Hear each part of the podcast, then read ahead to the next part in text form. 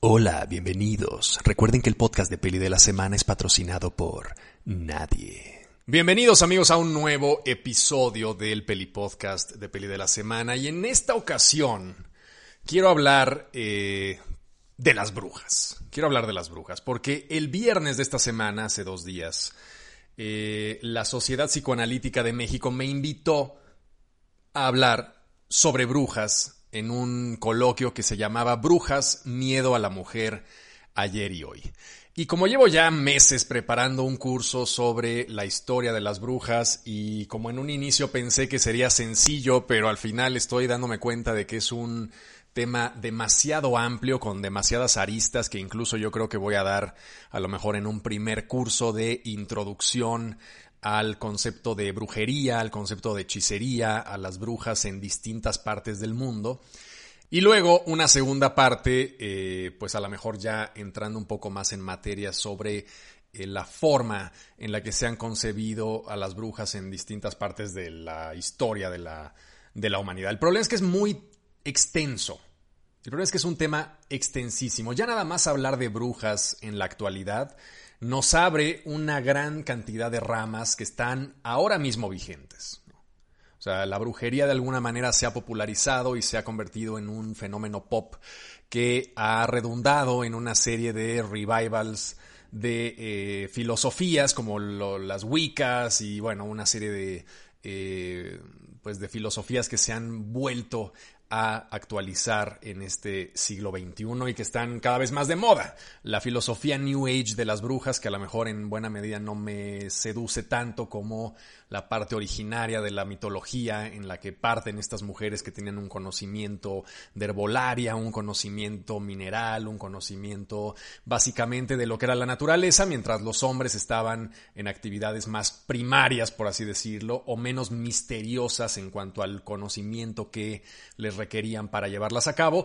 Este, pues finalmente eso, todo eso constituye el esquema de lo que es el curso de brujas que voy a dar. Ahora, eh, en esta charla, precisamente eh, psicoanalítica, que fue de media hora de la Sociedad Psicoanalítica Mexicana, eh, al, al, obligarme a hablar media hora nada más, pues lo que hice fue hacer un recuento de nuestro origen, de el origen del miedo, porque justo así se llamaba la plática, miedo a la mujer ayer y hoy, brujas, miedo a la mujer ayer y hoy, el origen del miedo que tenemos actualmente hacia las brujas, de dónde viene y por qué pienso yo que es un miedo limitado, ¿vale?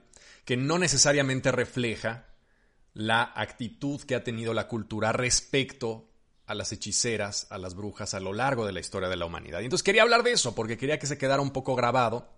Si ustedes estuvieron presentes en esta charla, pues este, van a oír conceptos muy similares.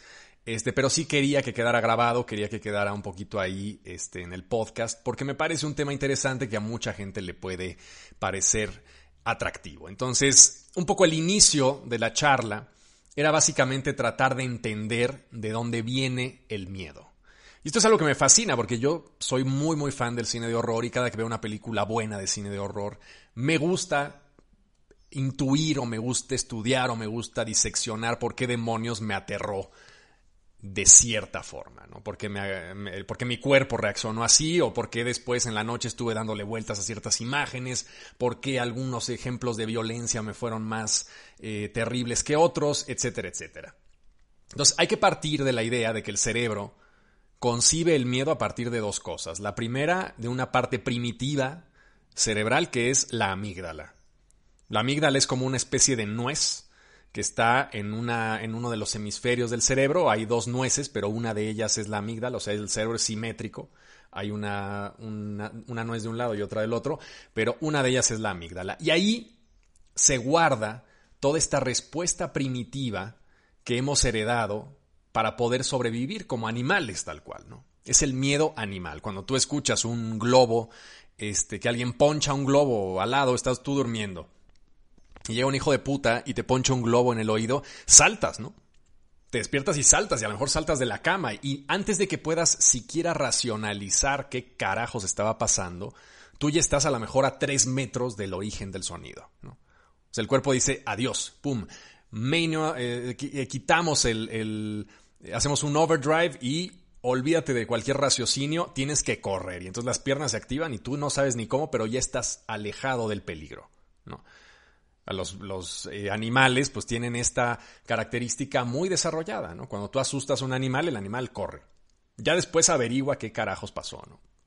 Esa es una forma de, de recibir el miedo, en la forma más primitiva, que de hecho es un poco el esquema que utilizan una gran cantidad de películas de terror, que son las películas de susto fácil que tienes una musiquita y, y de repente voltea la cámara y está el malo ahí, o hay un espíritu, o hay algo que hace un grito además, ¡ah!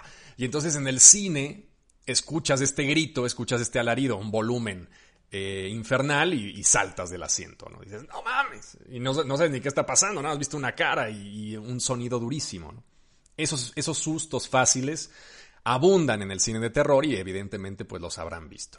El otro tipo de susto el otro tipo de horror, de miedo, viene a partir de la imaginación y de una experiencia que puede ser adquirida o heredada. ¿A qué me refiero con esto? Cuando nosotros, por ejemplo, en nuestra propia experiencia, este, fuimos asaltados por un determinado tipo de persona, cuando volvamos a ver a un personaje similar, nuestra imaginación nos va a decir, aguas cabrón, acuérdate que hace dos meses un cabrón que se veía más o menos así te asaltó. Y entonces si vas en la, madrugada y ves a un fulano que coincide en sus características físicas con las de aquel que te asaltó, pues te cambias de acera. ¿no? Hay un miedo que te dice, haz algo porque hay una probabilidad de que este hijo de puta te asalte. Entonces te cambias, pum, te cambias de acera o te vuelves o haces algo. Tu cuerpo se pone en un estado de alerta. No es una alerta primitiva, es una alerta a partir de una experiencia que tuviste, una experiencia adquirida. Y la otra forma de experimentar el miedo a partir de la experiencia es a partir de una experiencia heredada de manera social. No la viviste tú, pero la sociedad en la que creces te dice que tienes que tener miedo de este tipo de personajes.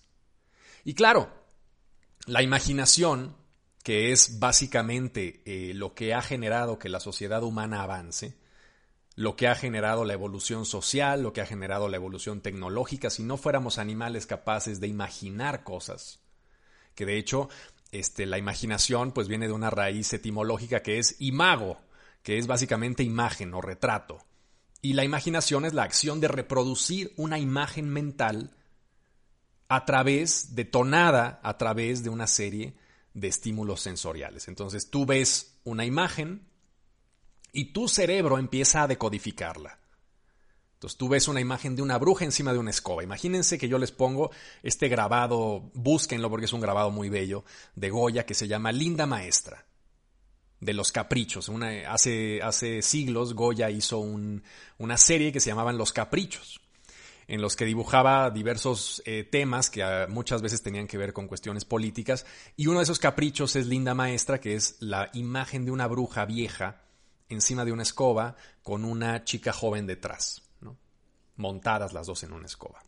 Entonces, cuando vemos este, este grabado de Goya, que además tiene un búho arriba, que es también otro símbolo fundamental de la brujería, este, vemos este grabado y de inmediato no tenemos que ponernos a pensar, a ver, ¿qué películas de brujas he visto? O qué libros de brujas he leído, qué historias me han inmediatamente sin pensar, nuestro cerebro que ya tiene una gran biblioteca de referencias dentro de él, dice, ah, esto tiene estos símbolos, esta mujer que está aquí es una bruja. ¿No? La identificamos. Esa es la imaginación. Decodificar imágenes y generar historias a partir de imágenes. Entonces lo que les decía es, la imaginación es el catalizador fundamental del avance social de la humanidad. La evolución social, la evolución tecnológica. Pero también es el, es el catalizador de grandes problemas sociales como el racismo, el clasismo, el sexismo. ¿Por qué? Porque la sociedad nos ha dicho, eh, determinadas sociedades, eh, que, son, eh, que tienen un desprecio hacia otros tonos de piel, por ejemplo, los gringos, ¿no? Que dicen, los mexicanos son huevones. Entonces, la gente con este tono de piel una pendejada, porque básicamente viven de la gente que va para allá y hace trabajos de manera, eh, pues, eh, verdaderamente eh, muy trabajadora, ¿no? O sea, son, es gente muy, muy trabajadora la gente migrante mexicana. Pero está la preconcepción de estos blanquillos estadounidenses que dicen, este, los mexicanos son flojos. Entonces, la gente que se ve así es floja. La gente que se ve así, lo que decía Trump, ¿no? Este hijo de puta. La gente que se ve así es violadora. Los mexicanos son violadores, asesinos, rapists, murderers. O sea, cabrón, neta. Y claro, ese mensaje es un mensaje que se va pasando de generación en generación y que nosotros heredamos. ¿no? Y como eso, mil cosas. El clasismo, que ese es un fenómeno muy mexicano. ¿no? Y tú dices, ah, mira, este, ¿qué pasaba cuando estabas en la cadena del antro? Yo no sé si sigue habiendo cadenas en los antros, este, pero cuando yo era más joven, eh, y alguna vez llegaba a salir con mis amigos, si eras un güerito y eras alto y te veías bonito, podías entrar. Y si eras alguien moreno, este, más bajito y tal, el cadenero te decía, no, no, espérate. Porque la imaginación del cadenero, fundamentada en un principio de clasismo muy cabrón, pues se ponía, actuaba y pues dejaba fuera a unos y dejaba pasar a otros. Entonces la imaginación es una cosa maravillosa pero también terrible porque nos anticipa cosas que muchas veces no son ciertas y nos genera preconcepciones sociales y preconcepciones este, eh, raciales y preconcepciones de clase que no necesariamente son ciertas, que muchas veces, la gran mayoría de las veces, son equivocadas. Ahora, si esto funciona así, lo más lógico es que la imaginación varíe dependiendo de cultura a cultura. Si nuestra propia cultura nos dice este tipo de personas no, este tipo de personas sí, este tipo de cosas funcionan así y así no funcionan, o la moral es esta, o la, los crímenes son estos, dependiendo de la cultura en la que estemos, nuestra imaginación va a ser diferente. Entonces, por eso no hay, un poco mi punto en la charla era que por eso no hay una solución única en la que pueda uno decir, claro, el miedo a las mujeres ayer y hoy depende de esto. No puede ser así. No hay una solución única porque no hay una cultura única, porque no hay una visión única de las mujeres a lo largo de la historia. Y por ende no hay una visión única de las hechiceras ni de las brujas a lo largo de la historia. Hay muchas visiones. Y tenemos nosotros un error de contextualización eurocentrista porque nuestra forma de ver a la bruja es siempre desde la visión de Alemania, de Suiza, de Inglaterra, durante los grandes eh, conflictos que tuvieron este, de cacería de brujas. Nuestra visión de Massachusetts, la visión de Salem. ¿no? Es, cuando pensamos en brujas, pensamos en ese tipo de brujas.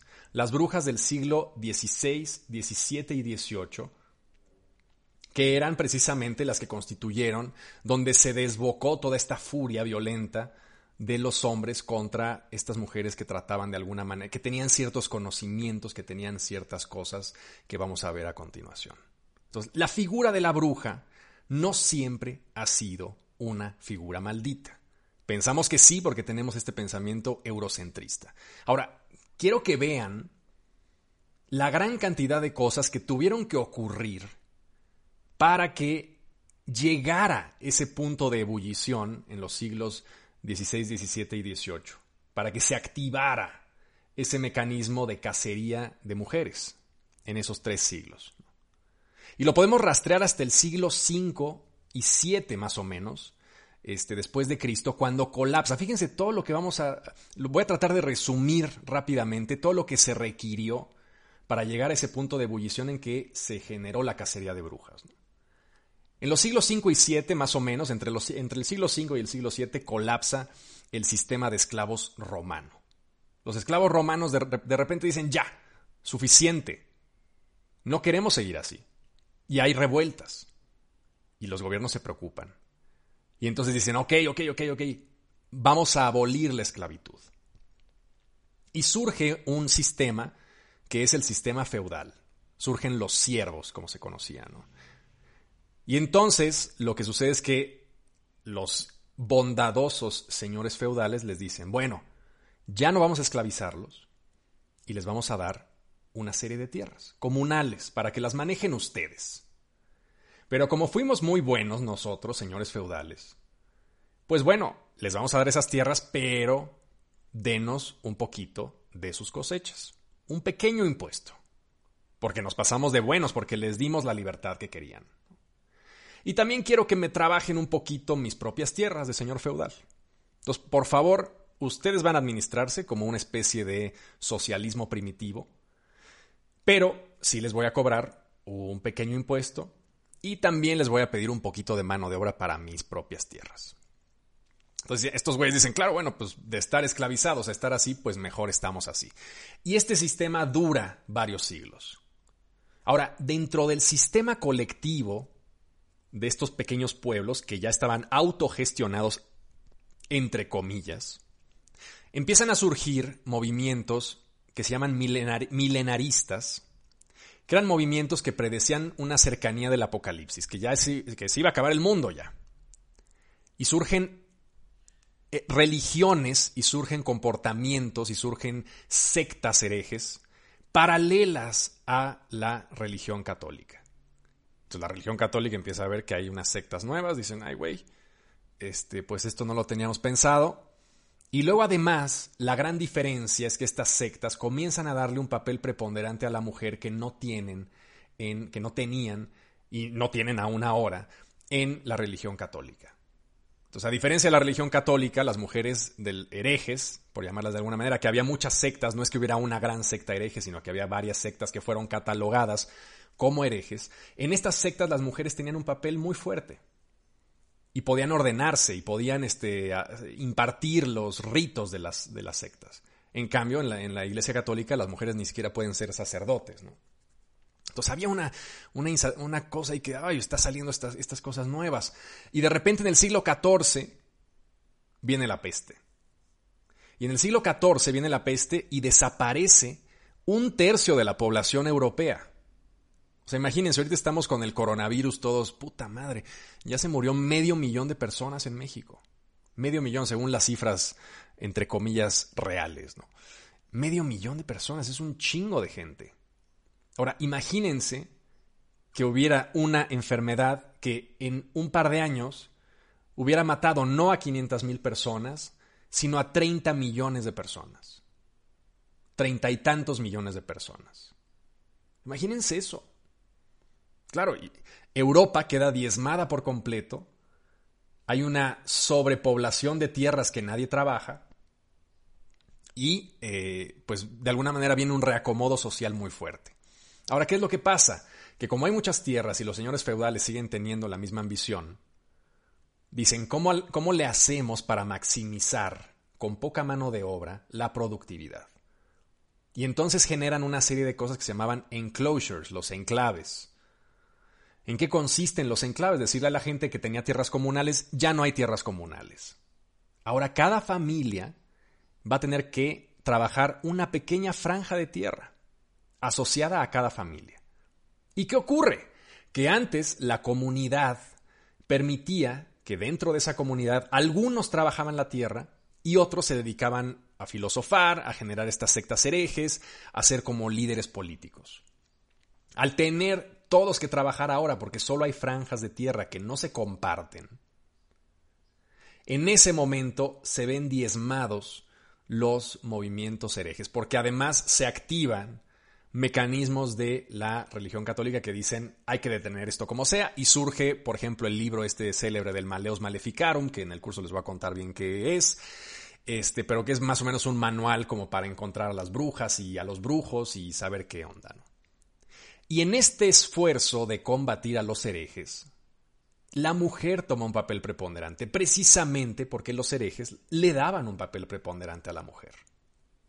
Después de eso, fíjense todo lo que ha pasado, todo lo que ha pasado para ir más o menos implantando en la gente de ese momento una historia heredada de por qué las mujeres tenían que detenerse.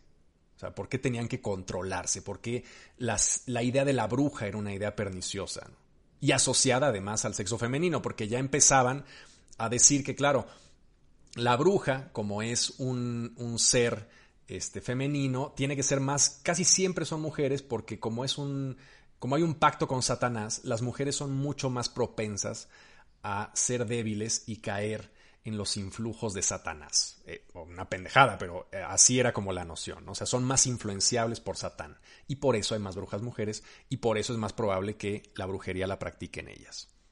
Luego viene el oro de América. Descubren América. Y llega un chingo de oro a Europa. El problema es que ese chingo de oro no llega a la gente pobre, sino que llega a los ricos, sube la inflación y la gente no puede dejar de no puede comer. La carne se sale del menú de todos los días de la gente pobre y surge una crisis poblacional durísima. Durísima, empieza a morir la gente por, por hambrunas. En el siglo XVI la gente empieza a morirse de hambre. Y en el siglo XVII hay una crisis poblacional tan grande que los bebés y los niños comienzan a verse como algo sagrado. Ya de por sí lo eran pero ahora más que nunca. Y de ahí viene la bruja come niños, la bruja que impide que los partos lleguen a buen término. Y de ahí viene toda una concepción de sacar a las parteras de, eh, la práctica del, de, digamos, del parto para meter a hombres. La invasión masculina de un sector este, de medicina que era exclusivamente de las mujeres. ¿Por qué? Porque muchas de las parteras entendían que el aborto era un proceso muchas veces deseado y muchas veces eh, necesario. Y en esta crisis poblacional, esas mujeres que permitían el aborto se convierten en brujas y son perseguidas. Y los hombres dicen, hay demasiados abortos, tenemos que hacer algo, tenemos que entrar. Y entonces viene Ahí es la génesis de este proceso en que los hombres empezaron a cooptar estos espacios que eran eminentemente femeninos. O sea, antes no había parteros, ni ginecólogos, ni nada. O sea, eran las mujeres hablando con mujeres porque eran las que sabían de los problemas de las mujeres físicos. Y los hombres para tratar de controlar el cuerpo femenino y convertirlo en una máquina de producción, se meten precisamente en este terreno absorbiendo todas las, eh, intentando, digamos, este, controlar lo más posible que el bebé llegue a buen término. En fin, todo esto, y en ese momento es que se desata la cacería de las brujas. Pero fíjense todo lo que hubo detrás un proceso de pauperización, un proceso de control del cuerpo femenino, un proceso de, este, de crisis poblacional gigantesco, un proceso de herejías durante siglos que le daban un papel preponderante a la mujer. Eso se requirió para llegar a ese punto de crisis catártica terrible donde murieron cientos de miles de mujeres. Ciento y tantas mil mujeres murieron en ese, bueno, varían mucho. Están entre 30 mil y ciento y tantos mil eh, las estimaciones de lo que fue la cacería de brujas. Ahí ya depende un poco de la fuente que, ustedes utilicen, pero más o menos va por ahí. Es un chingo, ¿no? Son muchas mujeres las que fueron asesinadas. Ahora, si se dan ustedes cuenta, desde que inició la humanidad, desde que los seres humanos existen, los, digamos, las, eh, los, las manifestaciones artísticas más antiguas que tenemos ahora, son las de las cuevas de Indonesia, en donde hay una serie de manos pintadas con pigmentos en, una, en las cuevas, y tienen 40.000 años de edad. Entonces, fíjense lo que estamos haciendo. Estamos asociando toda una historia de la hechicería y de la brujería a un contexto que se desarrolló durante siete siglos, tal vez, más o menos, que tomó siete siglos desarrollarse. Pero siete siglos en 40.000 años es nada. No es representativo. Entonces, nuestra visión de la brujería no incluye todo lo que sucedió en África, todo lo que sucedió en Asia, nuestra propia visión nacional de la brujería.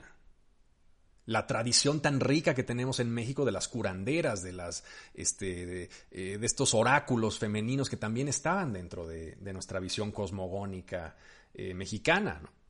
Los griegos, los griegos tenían, por ejemplo, a Hécate, que era la gran diosa eh, de la brujería, la gran diosa de la, de la herbolaria, ¿no? Que, aparece en la teogonía de Hesíodo en el siglo 8 antes de Cristo, o sea, muchísimo antes de las brujas de Salem, por ejemplo. Tenemos a Circe, tenemos a las Moiras en, Grecia, que eran estas mujeres que de alguna manera hilaban el futuro de los hombres. Tenemos a los oráculos que podían ser hombres o mujeres, el oráculo de Delfos, que era este ser, bueno, un, personaje que preveía el futuro a, a, través de un trance en el que entraba en contacto con la divinidad. O sea, las culturas africanas, por ejemplo. Las culturas africanas que tenían a la Siñanga, a las Angomas, a las Tagati, y que ahora están tan influenciadas por la visión como nosotros, por la visión europea de lo que es la bruja, que el miedo que tienen ahora mismo en Europa, en, en África, contra las brujas y que de hecho cuesta vidas porque tienen una epidemia muy tremenda de denuncias contra brujas, sobre todo niñas, imagínense, niñas como de 11, 12 años que denuncian por brujería y las matan. Es un problema social muy fuerte ahora mismo en, África. Viene dado no por el miedo originario de sus propias mitologías, sino por el miedo heredado de las mitologías europeas que al llegar a África trastocó toda esa visión mágica que tenían. Y bueno, en, México, pues la misma historia, las curanderas que tenemos, las adivinas que tenemos, una gran tradición, y sin embargo seguimos recurriendo a la bruja europea. Cuando salen estos eh, letreros de con esta frase que a mí me parece una frase pues muy pegadiza, este, y muy reproducible y que además pues tiene todo el sentido del mundo que la usen pues porque tiene una poesía ahí asociada a la rebelión, que es esta frase de, las feministas de somos las nietas de las brujas que no pudieron quemar, ¿no? Pero cuando eh, las chicas que hacen estos, estas pancartas, evidentemente no están pensando en las brujas mexicanas, están pensando en las brujas europeas, ¿no? Entonces, a lo que voy con todo este desmadre es que nuestra visión de la bruja es una visión europea. Lamentablemente, porque la tradición hechicera y la tradición de las brujas a lo largo de la historia ha sido muy rica, muy rica, y no recoge objetivamente el actuar histórico de la humanidad frente a la brujería. ¿no? Ahora, para terminar, porque un poco lo que quería era también concluir algo, pero entonces, ¿qué hay en común entre el miedo que se ejercía contra la brujería en el siglo XVII y el miedo, y, o sea, ¿hay algo que puedan compartir este tipo de comportamientos agresivos contra las brujas a lo largo de toda la historia de la humanidad? Yo creo que sí.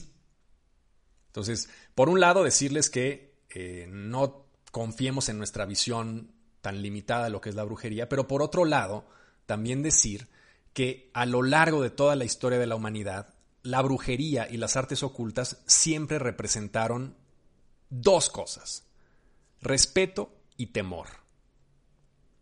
Una combinación de respeto y temor. ¿Por qué? Porque los seres humanos estamos siempre sometidos a, yo diría, cuatro miedos fundamentales. El primero, la muerte, que es un miedo evidente. El segundo, el miedo a lo inexplicable, que es algo pues este, fundamental del cine de terror. El miedo a lo sobrenatural, que es una especie de variación del miedo a lo inexplicable. O sea, ¿qué es, qué es el terror más puro? Pues tener un vaso en un lugar, en una mesa, y de repente ver que el vaso se mueve sin ninguna explicación al otro lado de la mesa. Eso de inmediato nos genera un horror terrible, ¿no? Porque no hay una explicación. ¿Cómo se movió? ¿Quién lo movió? No estoy viendo a nadie. ¿Por qué chingado se mueve un vaso al otro lado de la mesa? Entonces tenemos el miedo a la muerte, el miedo a lo inexplicable, el miedo a lo sobrenatural y finalmente el miedo al conocimiento. El conocimiento nos genera temor. Cuando alguien sabe más que nosotros nos genera un rechazo, nos genera temor, nos genera una aversión.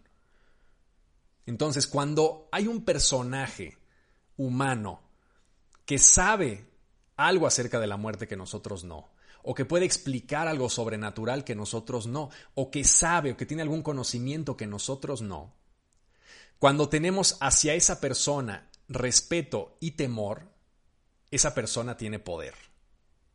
Tiene poder dentro de la sociedad.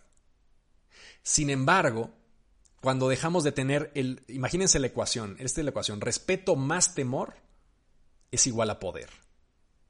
Si tú a una persona le tienes respeto y además te da cierto temor, esa persona tiene poder sobre ti. Sin embargo, si la persona solamente te genera temor y pierdes el respeto hacia esa persona, solamente queda una reacción violenta. ¿Por qué? Porque cuando tenemos nosotros a alguien que nos genera solamente temor, nuestra primera reacción es la violencia. Si no nos inspira respeto, La reacción eh, fundamental es la violencia. Cuando tú ves una araña que se acerca y te genera temor, no le tienes respeto, te genera temor, lo primero que haces es pisarla, la voy a pisar a la chingada. Entonces la historia de las mujeres mágicas tiene mucho que ver con eso. Porque no ha habido un respeto al actuar de estas mujeres mágicas, a las que se les tiene temor porque son, porque tienen un acceso al conocimiento, a lo sobrenatural, a lo inexplicable.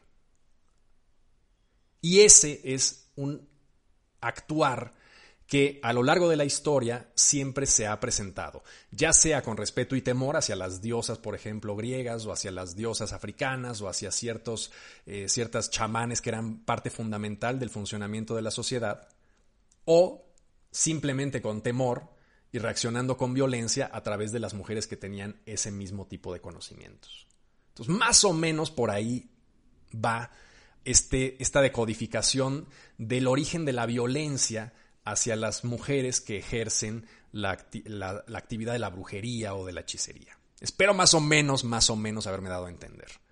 Y, el, y lo único con lo que terminaba era con esta parte del miedo al conocimiento, porque finalmente ese es como el meollo del asunto, ¿no? ¿Por qué Pitágoras, este gran genio griego, eh, convirtió a los pitagóricos y desarrolló toda una secta en torno a su conocimiento?